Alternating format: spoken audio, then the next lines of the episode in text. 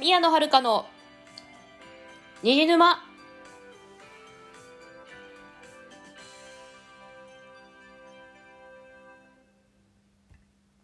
皆さんこんばんは宮野遥です。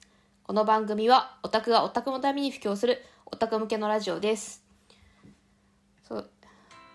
この間前回の収録かな多分なんか耳詰まりがして違和感があるっていう話をしたような気がするんですけど。なんかそれはだいぶ解消されましたかね。一応あの後もう一回耳鼻科行ったら聴力は問題ないとのことだったんで。うんなんかとりあえず大丈夫っぽいですね。うんよかったよかった。うんよかったのかな。いやよかったんだよ。うん。なんで、まあ、あんまり違和感はなくなりましたかね。うん多分ね。まあなんか微妙にあるような気もしないでもないけど。まあそうですね。普通にまあ違和感違和感はないですね。別に会話も普通にできるんでまあとりあえず耳の方は大丈夫そうですね。まあ中耳炎もだいぶ前ですけど治りましたしね。よかったよかった。というわけでですねまあちょっとねラジオトークはねあの12分しかないんでもう早速本題に入りたいと思いますけど。えっ、ー、と今日はですねタイトルにあるように埼玉県民が池袋を愛する理由を考えてみたっていうすごいローカルローカルな話なんですけど、うん、よくねあの池袋はね埼玉県の一部だとかねわけのわかんないことをね 言われてますけどね。まあうんまあ違い違うんだけどね。まあ、実際には違いますよ。違いますけど池袋は東京都ですからね、まあ、違うんですけどまあでもね池袋にねやっぱり殺到するわけですよ。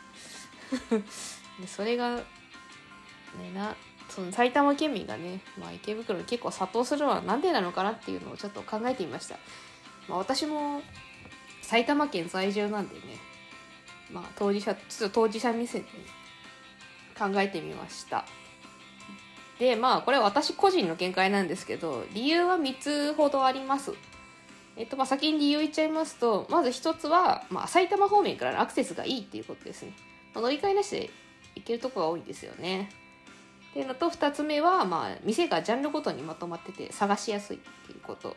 で3つ目はまあごめんなさいすごいちょっと失礼な言い方になっちゃうんですけどあのいい感じに小汚いっていうと本当池袋在住の方には大変失礼なんですけれども。あのなんなんですかね。なんかあんまなんすかあの高級感がないないのでちょっと親しみやすい雰囲気なのでね。安心できるよねっていう そういう理由ですね。ねほんとちょっと3つ目ひでえだと思うんですけど。いやそういうちょっとはディスってるわけじゃないです。あの本当にディスってないです。というわけでちょっとねあの一つずつ説明していきたいと思います。まず一つ目のああのアクセスがいいって埼玉方面からのアクセスがいいっていうことに関してはですね。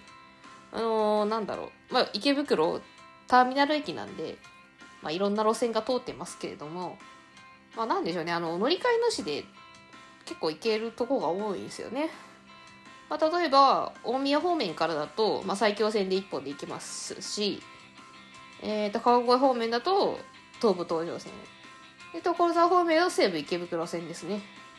で、まあ、1本で行けますんでね。何ですかね非常に、まあ、行きやすいんですよね。でちょっと東武東上線は分かんないんですけど他の路線確かに30分ぐらいかな。なんでまあなんなんだろう、まあ、ちょうどいいというかね。ななんかなんだろう。ちょっとちょっとしたお出かけにちょうどいいちょうどいいのかちょうどいいみたいな感じなんですよね。なんか半日どっか出かけたいなっていう場所としてはちょうどいいなっていうところですね、まあ、次の店がジャンルごとにまとまってるっていう話ではですね。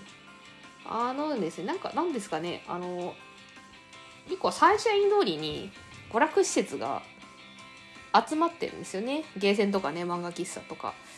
ちょっと今ただわしコロナになってからしばらく行ってないので今どうなってるか分かんないんですけどちょっと変わってるかもしれないですけどねあのゲーセンは確かに1個潰れましたよねあの閉店したからちょっと今どうなってるか分かんないけどあとねまあこれはあの、不女子の皆さんにとっておなじみのね、乙女ロードもありますからね。まあ、乙女ロード、まあなんていうのか、まあ、知らない方に向けに言うと、どう言えばいいかな。あのー、不女子向けの店がたくさん集まってるエリアがあるんですよ。あの、アニメイトとか、あと K-BOOKS っていうあの中、グッズの中古店とか、いろいろあるんですけど、そこら辺、そこら辺の店が集まってるエリアがありました。なんかそういう感じでなんか、なんでしょうね。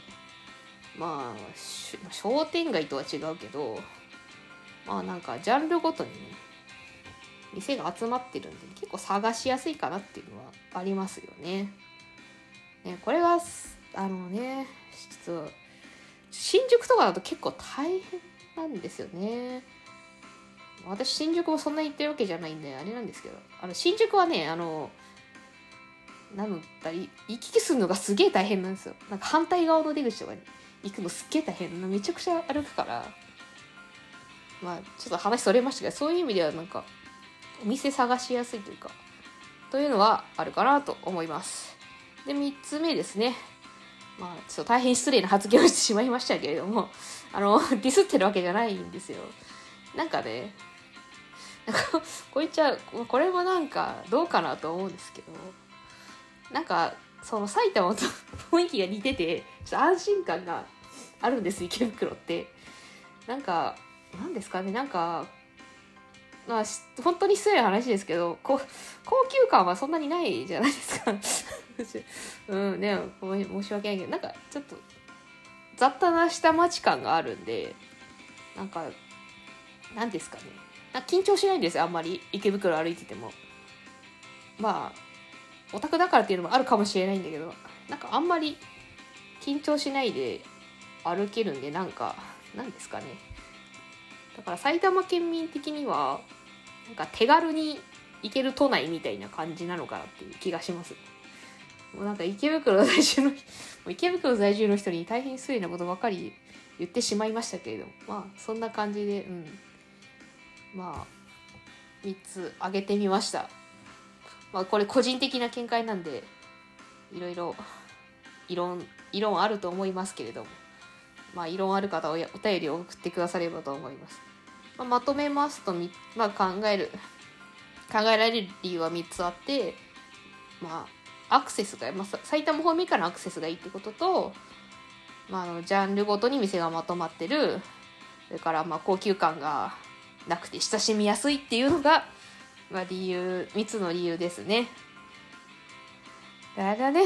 あのー、まあ、あの実はですねあのアニメイトの本店が池袋にあるんですよ。でしばらく、まあ、もちろんしばらく行ってないので、まあ、あのコロナ落ち着いたら行きたいですね。あのすごいですよ。アニメあの池袋のアニメイト本店。確かね8階建てぐらいのビルに全部全部アニメイトなんですよ。あの行くあの結構ね回るの大変なんです。8階だから。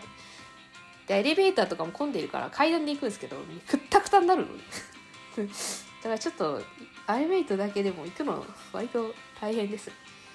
うん。人多いし。まあ今どうなってるか分かりませんけれども。あでもアニメイトね久しぶりに行きたいですね。ちなみにあの東急ハンズの池袋店はねもう閉店しちゃったんですよね。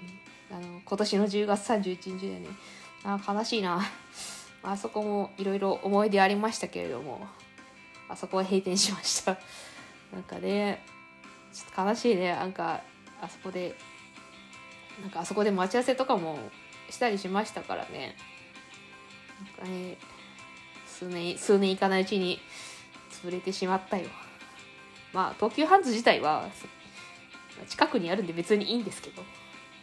まあ、池袋そう池袋の東京ハンズはなんかえっと結構広くてなんかビル丸々東急ハンズみたいなところだったんでいろいろ品物もいっぱいあってねちょっと見るの楽しかったんですけどね。まあそれはねしょうがないね。まああの違う確かねまた都内の別のところに確かもっと大きい東急ハンズがあったからまあ、東急ハンズ行くならそこでもいいかなって思いますけどね。まあちょっとごめんなさい。だいぶ話それちゃいましたけどまあそんなわけであのあれですね。また池袋のアニメイト本店に行きたいなっていう話でした。違うんだけど。まあ違うんですけどね本題はね。本題は、まあ、埼玉埼玉県民が池袋を愛する理由を考えてみたってことなんですけどね。まあごめんなさいもうちょっと時間時間がないで言いませんけど、まあ、3つ理由を挙げてみてました。というわけでえー、っと締めます。最後までご視聴いただきましてありがとうございました。この番組へのお便りはラジオトークアプリマシュマロ Google フォームで受け付けております番組概要欄に宛先を載せていますので質問や感想などを送ってくださると嬉しいですここまでのお相手は宮野遥でした。